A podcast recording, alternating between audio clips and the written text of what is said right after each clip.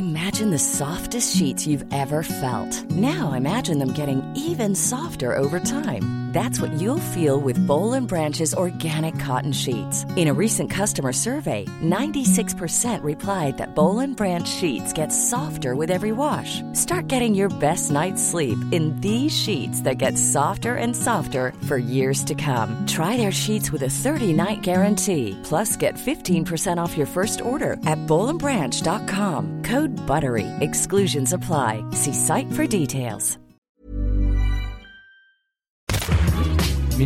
Bonjour, c'est Anne-Laetitia Béraud. Bienvenue dans Minute Papillon, le podcast d'actualité de 20 minutes.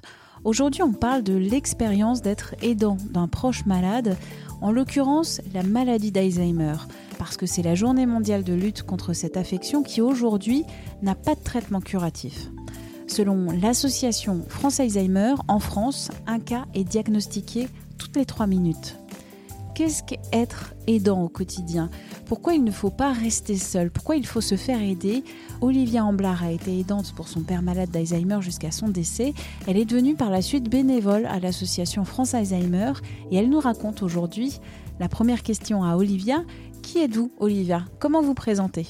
Olivia, j'ai 44 ans. Je suis maman de trois enfants, je travaille à 100% et en fait j'ai été confrontée à la maladie d'Alzheimer avec mon papa il y a une dizaine d'années, où en fait donc, il a été diagnostiqué euh, vraiment euh, Alzheimer. Donc à ce moment-là, euh, donc j'avais que 34 ans, euh, donc voilà, en pleine activité. Et puis, et puis je n'avais d'ailleurs que deux enfants. Et je ne, n'envisageais pas d'en avoir un troisième parce que justement, je, je m'occupais de mes parents. Depuis, mon papa est décédé il y a maintenant 4 ans. Et j'ai ma maman qui est aussi actuellement en EHPAD. Alors qui n'a pas la maladie d'Alzheimer, mais quelques similitudes. Et avec euh, votre papa, en fait, vous avez suivi l'évolution de la maladie et vous êtes euh, devenue ce qu'on appelle une aidante. Oui, oh oui, j'ai suivi l'évolution de la maladie. Euh, j'ai bien vu euh, toutes ces, ces, phases et ça a été assez, assez fulgurant et assez, assez déstabilisant parce que tout a été très très vite. Donc dès, dès, lors qu'il a, qu'il a été diagnostiqué, on est vite passé des, petits oublis euh, de, mémoire euh, à, euh, des choses un petit peu plus complexes, des, changements un petit peu dans, la personnalité parce que des, visions parfois nocturnes, donc parfois de l'agressivité, parfois, parfois des craintes, enfin différentes choses jusqu'au jusqu'à la fin où voilà après il a perdu euh, le langage euh, ses aptitudes à faire euh, à faire les, les choses. Et donc où, à, sur la fin il était en, en EHPAD. Et vous jusqu'à le moment où il, donc il est parti en EHPAD ça a duré combien de temps et... en fait euh, il, euh, il, est resté à domicile, euh, il est resté à domicile, je ne sais plus euh, trop trop combien de temps, mais ça devenait très très compliqué parce qu'en fait, je pouvais jamais m'éloigner. Donc partir en vacances, c'était hyper compliqué à organiser parce que je pouvais pas le laisser tout seul avec ma mère qui, elle aussi, avait une santé fragile et puis en plus qui était totalement dans, dans, le déni de la maladie. Donc donc c'était compliqué euh, pour elle euh, de, gérer ça toute seule.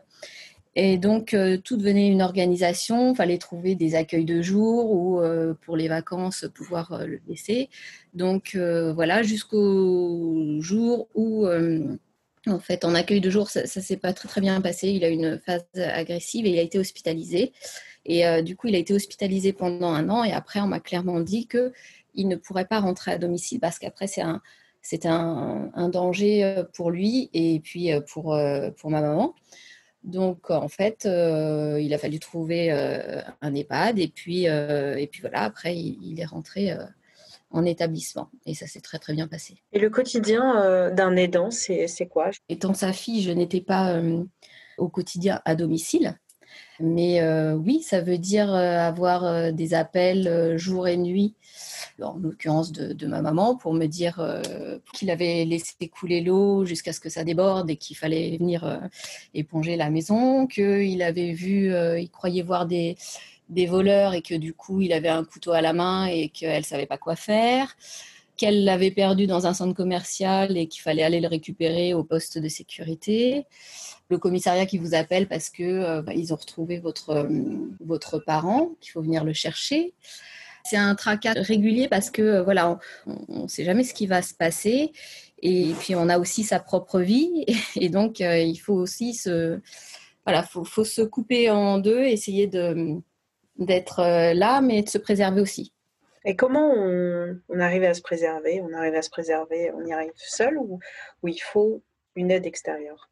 On arrive à se préserver, euh, après ça dépend aussi peut-être de, la nature euh, des, gens, et puis ça dépend aussi de son entourage probablement familial. Il se trouve que je, suis très bien accompagnée de, mon mari et de mes filles, donc ça, aide aussi grandement. Mais après, c'est vrai qu'il y a un moment, il y a des choses où il faut il faut essayer de se, décharger, de ne pas culpabiliser.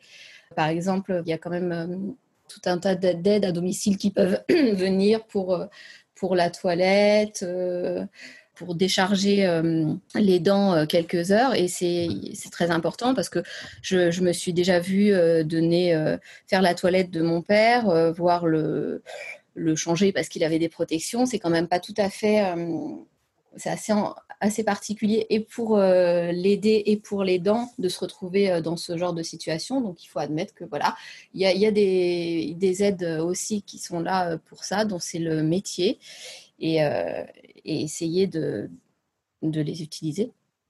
Mais pour ça, il faut admettre les choses. Ne pas rester seul et admettre qu'on a besoin d'aide. Même si c'est dur, c'est dur de. C'est dur, alors il faut admettre, faut admettre la maladie dans le sens où il faut pas essayer de retenir, euh, de retenir la personne euh, comme elle était. Donc euh, ça, c'est déjà, je crois que c'est déjà primordial de ne pas, de pas se, se battre non-stop contre, contre la maladie, mais plutôt d'évoluer avec elle pour éviter voilà, de, de s'épuiser moralement, nerveusement une fois qu'on a accepté ça, bah, c'est quand même plus facile. Il y a moins de conflits avec, euh, avec euh, l'autre. Et puis, euh, et puis voilà. Et puis après, oui, se dire qu'on peut se faire aider et que c'est très très bien. J'ai l'impression, vous me direz peut-être que si c'est vrai ou si c'est faux, mais que dans beaucoup de familles, les familles s'enferment et ne, et ne font pas forcément toujours appel à l'extérieur avant d'attendre un, un, moment critique. C'est complètement vrai parce que en fait, il y a plusieurs aspects. D'abord, on, j'ai envie de dire, on a un petit peu la tête dans le guidon, on n'a pas trop le choix, donc euh, on, est, on est tout le temps dans, l'action. Et puis, il y a peut-être aussi une, espèce de petite part un peu de, de tabou. Disons que, que voilà, il y a des situations un petit peu difficiles à vivre avec son proche et euh, on a du mal, euh, c'est pas forcément conforme avec la société, donc c'est un petit peu compliqué. Et puis après, comment dire. Donc, euh, il y, a aussi le fait que quand on devient aidant, on a l'impression qu'il n'y a que nous qui pouvons faire les choses. Enfin, on a du mal à, déléguer parce qu'il euh, il y a aussi une espèce de part de culpabilité en disant euh, si je laisse faire ça à quelqu'un d'autre, je m'en décharge, ce sera moins bien fait. Enfin, donc, il y, a vraiment différents aspects. et puis après, on s'isole un petit peu et, et on se fatigue. Vous qui avez été aidante de votre papa malade, votre papa euh, euh, est aujourd'hui décédé, vous avez intégré l'association France Alzheimer en tant que bénévole et aujourd'hui, vous dispensez euh, des formations pour les aidants et pour des personnes qui vivent la même situation que vous avez vécue il y a quelques années. Oui, c'est vrai que j'ai, en fait, c'est quelque chose qui, qui marque au fer rouge, on va dire. Enfin, j'ai vraiment ressenti beaucoup de choses en traversant toute, euh, toute cette euh, période euh, en tant qu'aidante. Et une fois que, voilà, que, que j'ai réussi aussi à faire mon deuil, etc., je voulais pas que, que tout ça se soit inutile.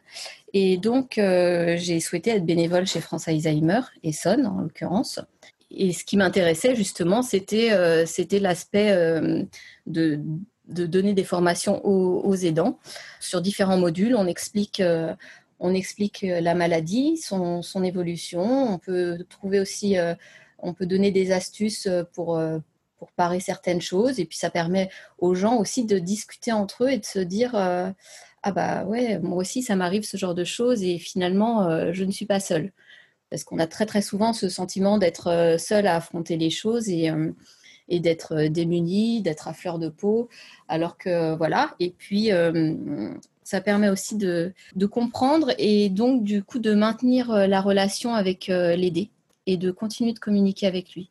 Parce que très souvent dans cette maladie, c'est pareil, on se dit, euh, oh bah, ça sert plus à rien, de toute façon, euh, il ou elle ne, comprend plus les choses, ne ressent plus les choses, alors que, loin de là. Voilà, si, les mots s'en vont, si, euh, si tout un tas de choses disparaît, une chose est sûre, c'est que les, émotions, l'amour, tout ça, ça, reste et c'est intact même si on est euh, frère, cousin, tante euh, aux yeux du proche, euh, peu importe.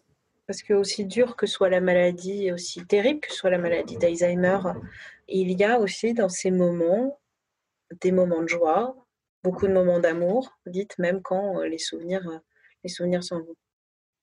Complètement, complètement. Et, et justement d'accepter la maladie, ça aide à, préserver tout ça et donc à rester euh, proche de son parent. Et oui, il y a des choses qui sont très très surprenantes parce qu'on peut rester euh, des mois sans, sans un mot, sans forcément une émotion. Et pourtant, un jour, euh, il, y a, un petit déclic et on se dit, mais c'est dingue.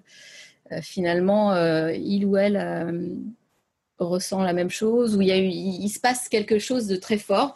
Moi, je l'ai ressenti à plusieurs reprises. Euh, mon père pouvait avoir des moments très agités. Et, euh, et quand j'étais enceinte, par exemple, il a directement posé ses mains sur mon ventre avec un regard euh, exceptionnel.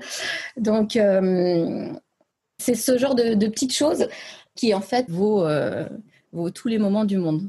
Merci à Olivia Amblard, bénévole à l'association France Alzheimer. Minute Papillon, c'est le podcast d'actualité de 20 minutes. Vous pouvez nous retrouver sur toutes les plateformes d'écoute en ligne et aussi sur 20minutes.fr. Vous pouvez vous abonner gratuitement et aussi nous évaluer avec des petites étoiles sur Apple Podcast. On se retrouve demain. D'ici là, portez-vous bien.